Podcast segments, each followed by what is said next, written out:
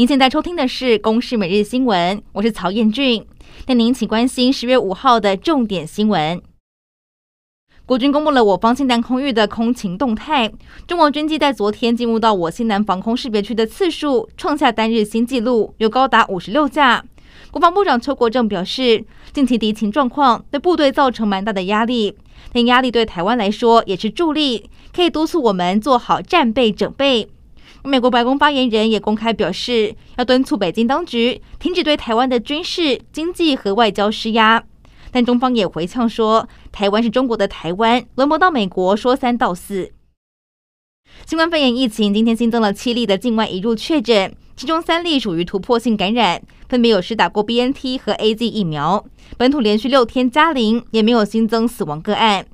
而目前的疫苗人口涵盖率达百分之五十七点六七。至于国内有机组员施打两剂疫苗之后，依然出现突破性感染，是否要规划第三剂疫苗？指挥中心表示还要再观察。各国都有规划第三剂，通常是和第二剂间隔六个月以上，主要是要看各种疫苗的维持抗体情况。但台湾还有时间可以参考其他国家的经验，做出最好的选择。国内疫情趋缓，在指挥中心宣布了二级警戒、放宽相关的防疫规范之后，用餐不一定要使用隔板。民众也可以去 KTV 高歌，但双北市府都抱怨指挥中心有很多指引没有和地方讨论。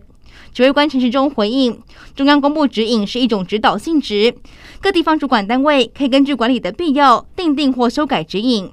而现在包含了 KTV、电子游戏场所等机构，从今天开始有条件开放，但想复业还是要先向地方申请。消息一出，让很多业者都非常的开心，赶快准备文件，并进行副业的准备，希望可以迎接更多民众上门，恢复营运生机。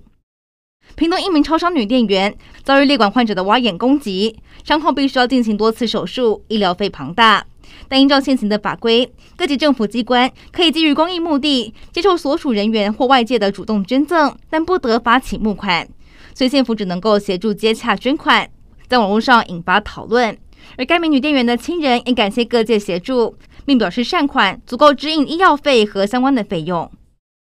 纽西兰疫情还没有趋缓，Delta 病毒蔓延，但总理阿尔登宣布，五号深夜开始分阶段结束奥克兰的防疫限制。阿尔登强调，疫情要清零很困难，以后的防疫策略是转为控制疫情传播与病毒共存。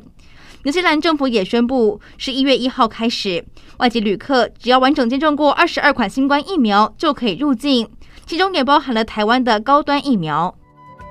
以上内容由工程新闻制作，感谢您的收听。